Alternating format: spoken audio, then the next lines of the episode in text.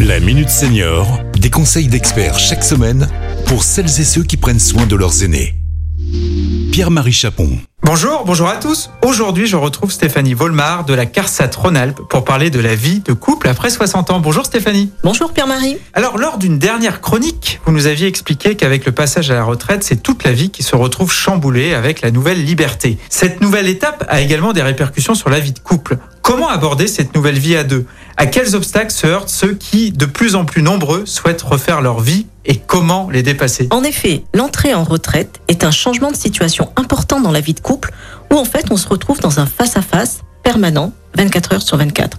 La plupart du temps, les enfants sont partis de la maison, laissant un vide qu'on appelle souvent le syndrome du nid vide et c'est ce qui invite en fait à redéfinir sa place et son rôle au sein de son foyer. Un participant d'un atelier Bienvenue à la retraite me disait le couple à la retraite, c'est en quelque sorte se remettre en ordre de marche, mais de façon différente. Alors Stéphanie, comment euh, passer ce cap et surmonter les obstacles ou d'éventuelles crises?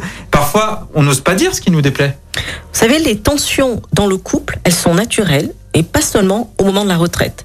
Les disputes et les conflits sont inévitables dans un couple et ce sont des signes qui montrent que la relation veut grandir et s'enrichir. Dans certains cas, ce sont 25 ans, 30 ans de vie commune partagée avec des épreuves et des défis qu'il a fallu surmonter. Surtout, bien garder à l'esprit que les couples heureux sont ceux qui prennent la peine de se faire plus de compliments que de reproches.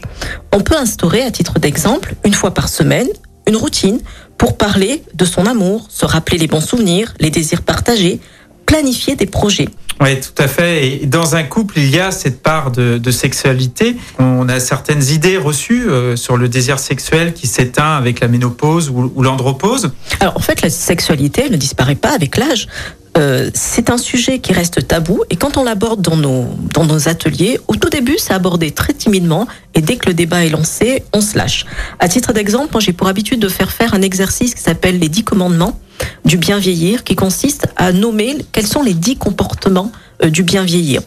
Et euh, la question des câlins et de la sexualité, elle est souvent évoquée, mais toujours avec une dimension de lien, de plaisir, de désir et de tendresse. Et puis vous savez, faire l'amour, c'est bon pour la santé. De nombreuses études montrent que l'acte sexuel, c'est un facteur de santé.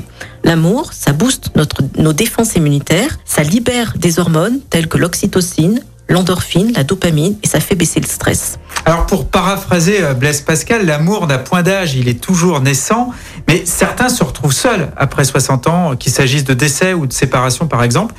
N'est-il pas trop tard pour retrouver l'âme sœur? Aimer et être aimé, c'est l'enjeu de tout être humain. En France, c'est vrai qu'on compte 4 millions de seniors qui vivent seuls. Et retrouver l'amour, c'est tout à fait possible si on en a envie. Il faut oser franchir le pas.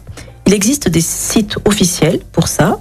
On peut également multiplier des sorties, on peut retrouver l'âme sœur dès lors que le cœur est ouvert, tout est possible. Mais d'un autre côté, si on vit seul, et que c'est notre choix de vivre seul et que ça convient, c'est tout aussi bien. Si en fait le sujet vous intéresse, vous pouvez écouter le podcast de la CARSAT Rhône-Alpes, Dessine-moi un junior, l'épisode numéro 6 qui aborde ce sujet et qui s'appelle Et les câlins, on en parle? Alors podcast que l'on peut retrouver sur le site de la CARSAT Rhône-Alpes, hein, carsat-ra.fr. Et bien écoutez, un grand merci Stéphanie pour notre échange. Merci Pierre-Marie. Et on se retrouve très bientôt pour un nouvel épisode de La Minute Senior. Cet épisode a été rendu possible grâce à la CARSAT Rhône-Alpes, Caisse d'assurance retraite et de la santé au travail, expert du bien vieillir.